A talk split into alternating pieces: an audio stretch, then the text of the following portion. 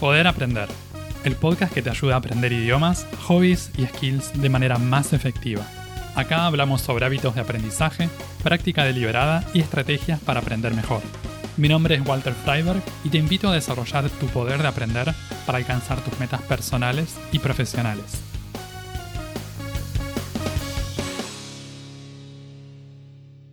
¿Cómo podemos empezar a aprender canto? ¿Cuáles son los distintos métodos de aprendizaje que podemos usar? ¿Cómo crear una rutina de práctica de canto para mejorar nuestras habilidades? En el episodio de hoy vamos a hablar sobre estas y otras cosas relacionadas al aprendizaje del canto.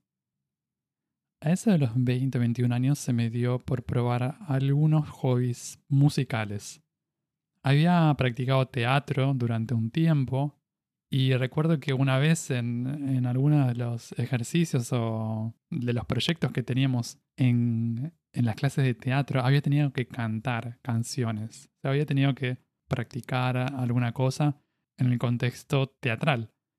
Entonces no teníamos ningún tipo de enseñanza de canto, pero era simplemente con la intención de compartir algo y de expresar algo y me había resultado muy divertido. Entonces tenía esa experiencia y eso fue un poco lo que me llevó a querer explorar el canto. A diferencia de la experiencia de muchas personas que tal vez empiezan a aprender canto con clases individuales, en mi caso fue diferente. Fue algo social y algo grupal desde el primer momento, desde el principio. Entonces teníamos una clase grupal, cada uno de nosotros tenía un pequeño momento individual en el que el profesor nos daba algún tipo de retroalimentación en que nos decía cómo poder mejorar alguna cosa u otra. Pero en general consistían en prácticas de en vocalizaciones, en ejercicios, en canto a voces, o sea, cantábamos canciones que eran para varias voces. Más que nada teníamos mm, momentos de aprendizaje grupal. Simultáneamente a lo del canto grupal, empecé a participar de un coro. En el coro hacíamos canciones de folclore latinoamericano, arreglos de folclore latinoamericano para tres o cuatro voces. Los de tres voces solían ser soprano, contralto y barítono. Los de cuatro voces, soprano, contralto, tenor y bajo. Estas fueron las primeras experiencias cantando con partituras, porque en el coro usamos partituras. Aunque la mayoría de los participantes no sabía leer partituras, pero teníamos en las partituras el texto y, se, servía como para tener algún tipo de orientación espacial donde estaba cada uno y teníamos algunas nociones de lectura musical como para poder manejarnos, para que la gente que no supiera leer partituras pudiera manejarse con eso. En general, como también sucede con otros coros vocacionales, que no están formados por músicos profesionales o por músicos que, que pueden leer, clave solo, clave fábula, que tengan que leer, sucede que practicábamos el aprendizaje de las piezas se daba a través de pistas en MP3. Entonces cada uno tenía su parte y podía aprender la parte que le correspondía de su cuerda de oído. Ese primer año en que estuve estudiando canto y coro, ya estaba estudiando piano también. Y recuerdo que esa fue una muy buena oportunidad de combinar las cosas, combinar el canto con el piano. Entonces para mí también está esa conexión también ya establecida desde el principio. Usaba el piano para el canto y el canto para el piano. Una cosa alimentaba la otra. Cuando empecé a aprender las primeras canciones que cantábamos en el coro, ya sabía solfear, ya sabía leer partituras, podía leer los nombres de las notas, aunque no podía tal vez hacer un solfeo entonado, pero iba al piano y los usaba como ejercicios de, de práctica, para tocar para, y leer al mismo tiempo. Entonces leía las partituras de la voz en el piano, y me servía para practicar lectura en el piano y a la vez me servía para practicar lo que iba a tener que cantar en coro. Entonces justo se dio que en esa época estaba aprendiendo, empezando con las dos cosas y me parece que fue una buena experiencia en ese sentido combinar el piano con el canto y con el coro. Siento que, estaba todo interrelacionado y que me, me ayudó un montón. Me dio confianza también, me permitía practicar la afinación y muchas otras cosas. Volviendo a las clases grupales, uno de los desafíos más grandes que encontré ya desde el principio fue la técnica. Recuerdo que ya desde el principio, como empecé a hacer, no sé en, qué momento, pero se me dio por buscar información y por tratar de entender y por leer sobre técnica vocal. Entonces me metí con el tema de la técnica vocal en general, las clasificaciones de las voces, o sea, qué tipos de voces hay, cómo se clasifican hombres, mujeres, y mm, se me dio por preguntarme también cuál era mi tipo de voz. Encontraba con que un profesor me decía una cosa y después más adelante me encontraría con que había distintas opiniones. A veces los criterios de clasificación de las voces pueden ser complejos y dan para, para el debate. Una de las cosas más desafiantes que descubrí en ese momento y que más adelante en, este episodio vamos, a retomar es el de la dificultad del canto por el hecho de estar usando un instrumento que no se ve. Estamos usando y articulando partes, algunas partes sí se ven, la boca, los labios o la lengua. Si abrimos la boca y si miramos se ve la lengua, pero hay una parte muy grande del aparato fonador, la, respiración, lo que sucede dentro del cuerpo que no podemos ver. Es difícil acceder a eso y eso lo convierte en un, en un aprendizaje mucho más sutil, diferente a un instrumento musical si estoy aprendiendo a tocar el violín, si estoy aprendiendo a tocar el violonchelo o el piano. Puedo ver el cuerpo, puedo ver el instrumento, es mucho más palpable. Si estoy tomando clases, los profesores me pueden dar retroalimentaciones, feedback sobre eso mucho más preciso. O me pueden indicar cosas que yo puedo ver, también que puedo escuchar, pero puedo verlo y se pueden hacer cambios.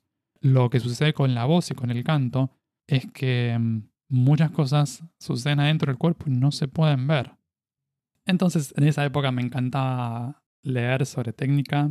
Estaba en contacto en ese entonces con un profesor de canto lírico de México que había escrito un libro que me había comprado, me lo hice traer de México a Argentina, y tenía un foro en su página que me parecía súper interesante. Me leía los hilos de, foros sobre, hablando, los que hablaban sobre técnica o que mm, discutían sobre cosas puntuales sobre ciertos cantantes. Y, mm, participaba también en estos foros. De hecho, había tenido algunos intercambios por mail con este profesor y um, me orientó bastante y me ayudó a, seguir expandiendo un poco mis, mis, conocimientos sobre el tema. Después de estas primeras experiencias con el canto grupal y con el coro, tuve oportunidad de tomar clases individuales, presenciales y online. Y um, las experiencias fueron muy buenas en general.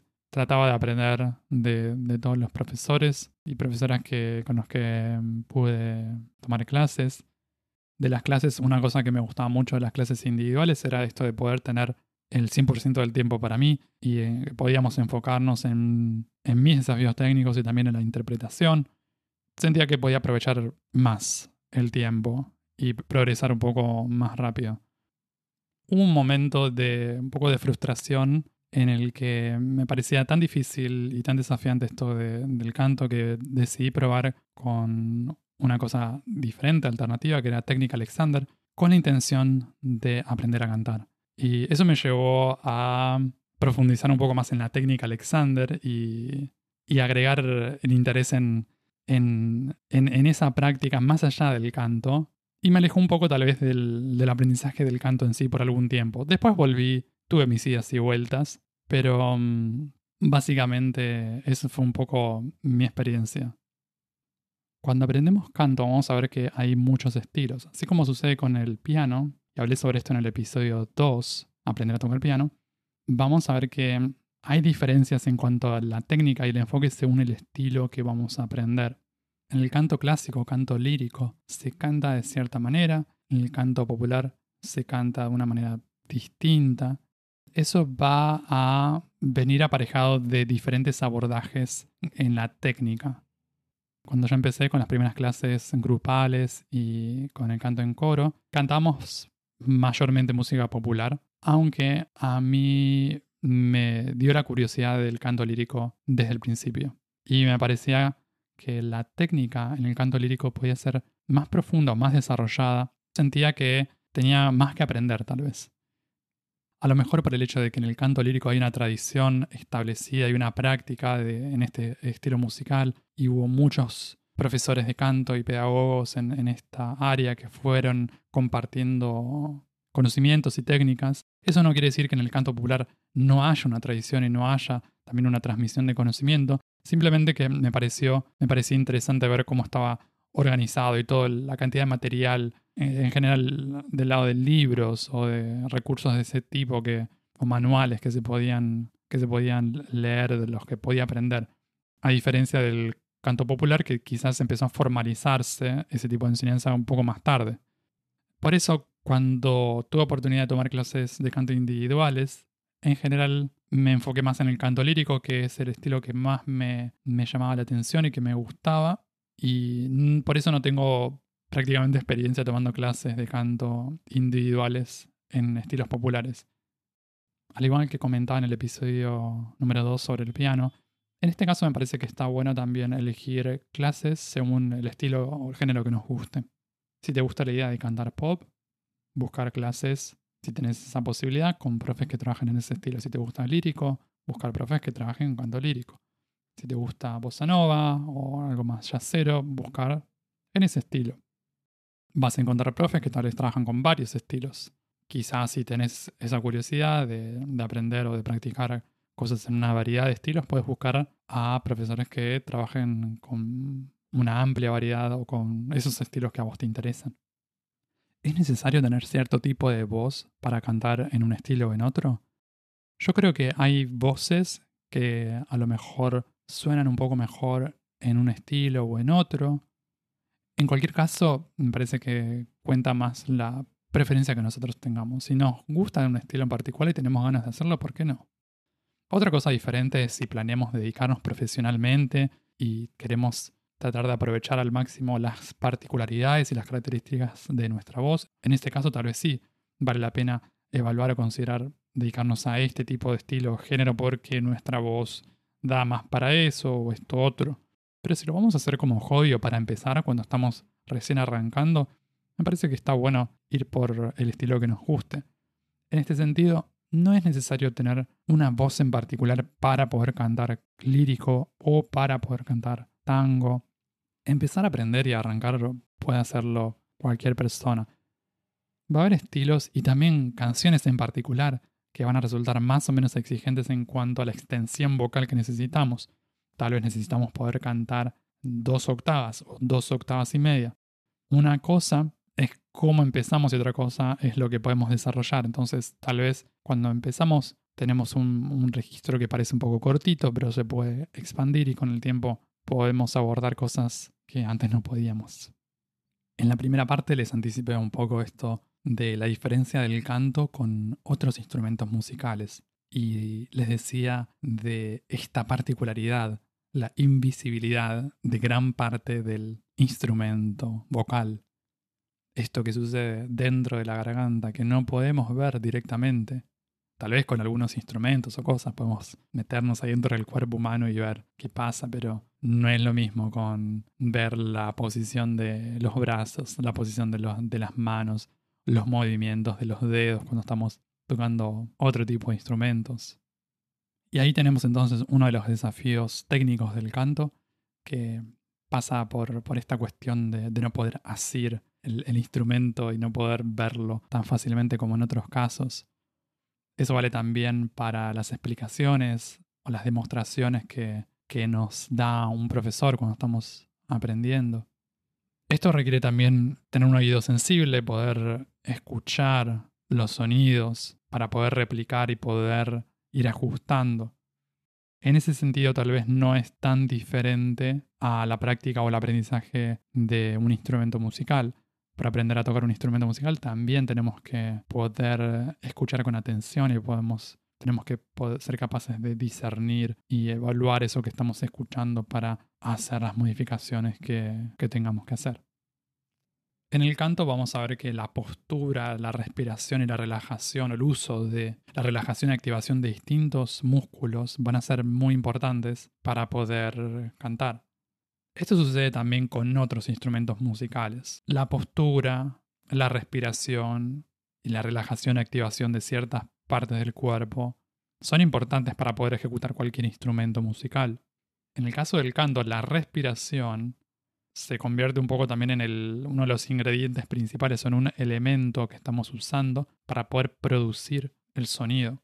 Por eso vamos a encontrar que la mayoría de los cantantes o de la gente que empieza a aprender canto y que estudia canto, dedica un buen tiempo al aprendizaje de cómo respirar, cómo usar la respiración para producir sonidos.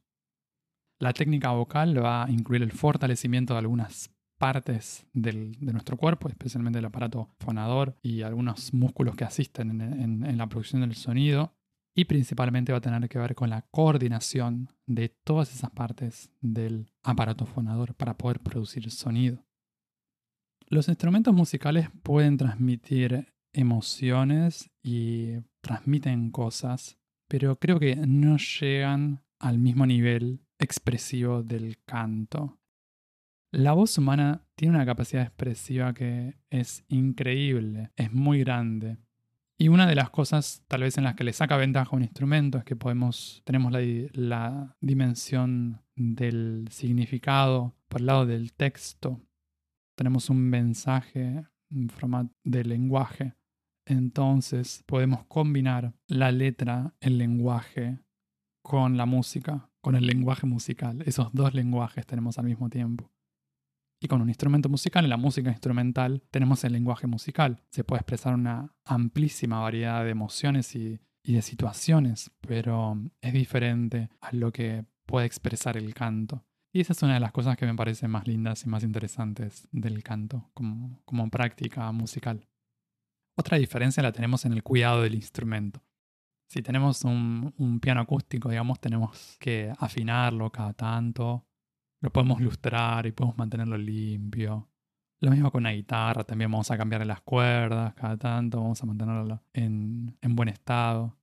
Pero con la voz, a veces no nos damos cuenta de que nuestra voz o nuestro cuerpo es el instrumento y no mantenemos esos mismos cuidados. Hay muchas cosas que, pueden hacernos mal si queremos aprender canto y si queremos usar la voz de forma saludable en general. O sea, más allá del canto, si queremos tener buenos hábitos en el uso de, nuestra voz. Por ejemplo, evitar eh, hablar muy fuerte o gritar, hidratarnos suficientemente, evitar cosas que nos resulten irritantes o que nos generen algún tipo, no sé, de reflujo. Algunas personas tienen esta susceptibilidad reposar lo suficiente. Una parte importante también va a tener que ver con no sobreexigirnos o no usar la voz demasiado por periodos muy largos de tiempo. Darnos descansos, muy importante.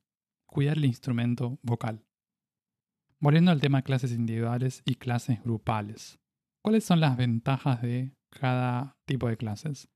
En las clases individuales, como les contaba, tenemos atención personalizada, entonces, el profe o la profesora puede dedicarse 100% a nuestras necesidades, a lo que necesitamos mejorar, a lo que estamos aprendiendo.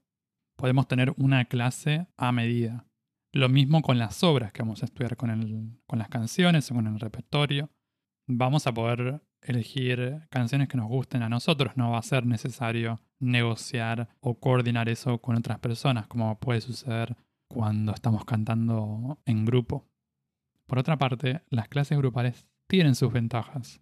Aprender con otras personas, aprender con los demás es muy lindo y muchas personas encuentran que aprenden de forma más efectiva o que se divierten más, que les sirve para aprender mejor que aprender de forma individual. Está bueno para conocer también personas que tengan nuestros mismos intereses, o sea, gente que esté entusiasmada con el aprendizaje del canto. Es una oportunidad para, conocer gente nueva, hacer nuevos amigos. Y una de las cosas más hermosas de las clases grupales es que podemos cantar con otras personas. Podemos hacer trabajos en equipo. Entonces surgen posibilidades de cantar a voces. Podemos hacer un dúo, cantamos con otra persona. O cantamos con otras dos personas. O a veces arman pequeños coros. Entonces hacemos una canción por partes, tal vez está en tres partes o en dos partes. Hay más ejercicios que podemos probar o hay cosas nuevas que se adicionan que no están disponibles cuando tomamos clases individuales, por ejemplo. Si tenés las ganas, la motivación y te da curiosidad probar las dos cosas, te recomiendo hacer las dos cosas, ya sea simultáneamente o en distintos momentos. También me parece muy buena idea hacer la experiencia de participar en un coro. Me parece que es algo muy enriquecedor para cualquier persona que aprende canto. Vas a encontrar una gran variedad de géneros y estilos, entonces si te gusta la música popular, puedes buscar algún coro de música latinoamericana y folclore, como había hecho yo, o hay coros de tango, hay coros de, de espiritual, del género y del estilo que sea. Vas a encontrar una gran variedad. Hay coros que se dedican solo a la música clásica, así que hay para todos los gustos. Un tema importante al momento de tomar clases individuales o grupales es la elección de profes. Creo que está bueno probar con, con distintas personas para ver con quiénes nos sentimos cómodos aprendiendo. Los buenos docentes de canto, los buenos profes, nos van a hacer sentir eh, cómodos en las clases, nos van a empoderar, nos van a dar nuevas herramientas, nuevas oportunidades. Y es cuestión de probar y ver con qué persona nos sentimos a gusto, y qué persona nos escucha y da lugar a eso que nos gustaría aprender. Durante la clase va a haber ejercicios de distintos tipos de actividades y también va a haber actividades que seguramente te van a recomendar hacer entre clases. Va a haber una práctica que vas a hacer en tu casa, fuera de la clase. Y esto de la práctica entre clases va a resultar muy importante para ir progresando y para ir mejorando. La práctica de canto en nuestra casa también va a ser muy importante si decidimos aprender online. Una cosa muy buena de las clases online es que nos da la posibilidad de tomar clases con profes que, con los que tal vez no podríamos aprender por cuestiones de distancia o por otros factores. En mi caso, cuando hice los proyectos de hobbies y idiomas en el 2021, por ejemplo, en el último trimestre tomé clases de, canto en alemán con un profe de Alemania y yo estaba en Buenos Aires, en Argentina, eh, y en ese entonces tal vez hubiera sido más difícil encontrar un profe que usara ese idioma o que me ayudara con las necesidades particulares que yo tenía en ese momento. Y el hecho de poder buscar un profe online me permitió poder llevar adelante eso y estuvo muy buena la experiencia. Claramente hay cosas que son distintas a una clase en vivo, pero me parece que una buena parte de la efectividad y la utilidad de una clase de canto también se puede trasladar a una clase online. Creo que es importante tener en cuenta algunas cosas como tratar de usar un micrófono de calidad decente, lo mismo con la ubicación de la webcam, o sea, usar algún tipo de, webcam que nos permita, que le permita al profesor o la profesora vernos con claridad, también poder ver al, profesor y escucharlo bien, también parece que es importante. Una cosa linda de las clases online de canto es que, y otras clases online en realidad, es que muchas veces las podemos grabar. Entonces podemos volver a verlas, podemos volver a escucharlas. Yo lo he usado esto durante los meses en que he hecho esas clases online, el 2021, para volver a escuchar alguna cosa, para practicar algún ejercicio en particular, me parece que puede ser muy útil. Si aprendemos online, también tenemos una gran variedad de recursos como videos de YouTube o cursos online que ya están armados, en los que quizás no tenemos clases, no tenemos una interacción en vivo con un profe, pero también nos ofrecen otras oportunidades que son muy prácticas, que nos resultan prácticas, son flexibles, podemos usarlas en distintos momentos del día, de la semana, así que parece que está bueno aprovechar eso, hacer nuestra experiencia. A nivel de la retroalimentación que nos da un profe entre una clase online y una clase presencial, creo que quizás no hay tantas diferencias, pero sí, definitivamente hay diferencias cuando hacemos, por ejemplo, un curso online o cuando miramos un video sin profesor cuando lo hacemos con alguien que nos puede dar algún tipo de devolución sobre eso. Nuevamente, me parece que es algo como para experimentar y para probar cada persona. Creo que ahí tiene la oportunidad de ver cómo le funciona. Claramente, no todos los profesores son iguales. A veces sucede que tenemos, tomamos clase con una persona o con dos personas, no tenemos buenas experiencias y decimos, bueno, esto no es para mí o no quiero aprender más esto, pasa otra cosa y quizás era cuestión de probar con otro profe con quien pudiéramos trabajar de manera más cómoda, más efectiva, o probar otra modalidad. Quizás decidimos probar de, de manera autodidacta por un tiempo. Si decidís embarcarte en el aprendizaje de canto, creo que puede ser una muy buena idea establecer una rutina de práctica de canto. Al igual que sucede con el aprendizaje de instrumentos musicales, decíamos que en el canto vamos a tener que fortalecer algunas partes del cuerpo, y reaprender muchas veces a coordinar estas partes. Para eso va a ser importante la repetición, por eso una rutina de práctica semanal en el que practiquemos todos los días o casi todos los días puede ayudarnos a progresar a un ritmo más rápido. Si estás tomando clases con profes, te recomiendo que le preguntes a tu profe qué tipo de rutina te recomienda para practicar en el día a día. El momento de la clase, el espacio de la clase, en general tratamos de aprovecharlo para hacer vocalizaciones, ejercicios o para cantar las canciones que estamos aprendiendo, pero también puedes usarlo para preguntarle a, tu profe cómo practicar mejor en la semana, cómo organizarte, cómo establecer esta rutina, cómo calentar la voz, qué cosas practicar, con cuánta frecuencia, durante cuánto tiempo. Si te asignó distintos ejercicios, preguntarle durante cuánto tiempo, cuántas repeticiones, si es con repeticiones, si practico una canción, durante cuánto tiempo, cuánto tiempo me recomiendas practicar por día, una sesión o dos sesiones, cómo manejo los descansos, cómo evito la fatiga vocal para no exigir demasiado mi voz. En el día a día de la práctica de canto, en general vamos a estar haciendo algún tipo de ejercicio vocal, vamos a hacer alguna vocalización y vamos a estar practicando alguna canción en particular. Es cuestión entonces de organizar el tiempo de práctica total que tengamos y poder atender cada una de estas cosas. Si necesitamos practicar vocalizaciones, hacer el tiempo para eso. Lo mismo para practicar una canción, tal vez no necesitamos practicar todo el tiempo todas las canciones o la canción entera. A veces podemos enfocarnos en una partecita y así logramos ir manteniendo esta rutina en el día a día. A lo largo del aprendizaje de canto, decíamos que también va a ser importante aprender a cuidar la voz y mantener una buena salud vocal en general. Y no me refiero solo a los dientes, al dentista. Estamos hablando de salud vocal con B corta, que tiene que ver con la voz. Claro, la otra sería salud bucal.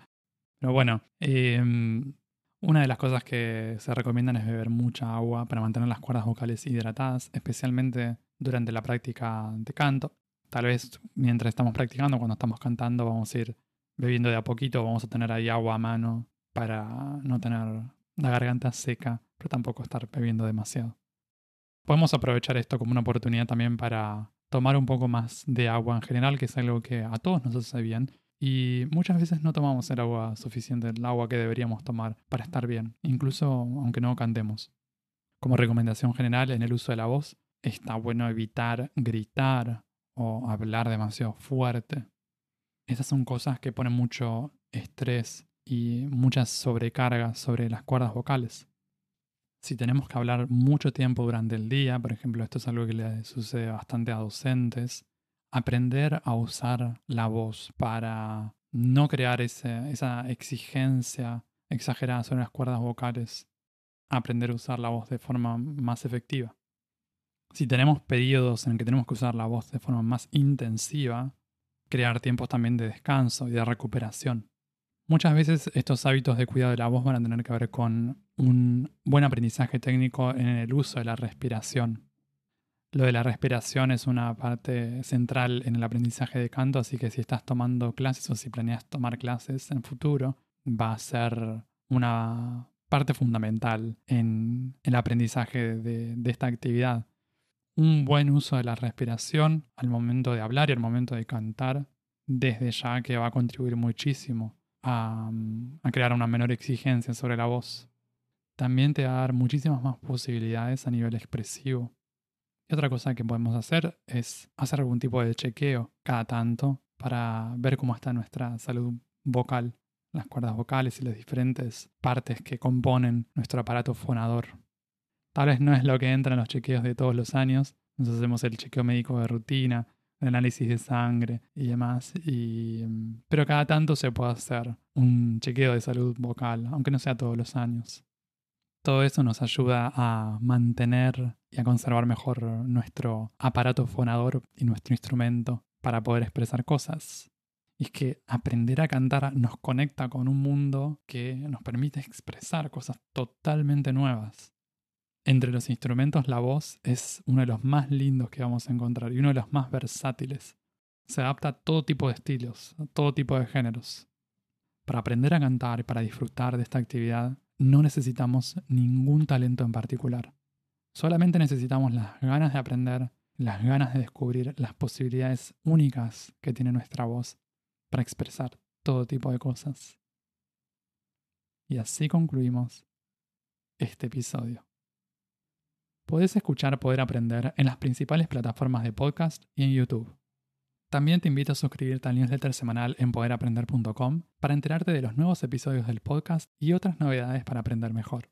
En redes sociales puedes buscar este podcast como Poder Aprender. Encontrá todos los links en la descripción de cada episodio. Eso es todo por ahora. Nos vemos en un próximo episodio. Sigan aprendiendo y acuérdense de practicar bien.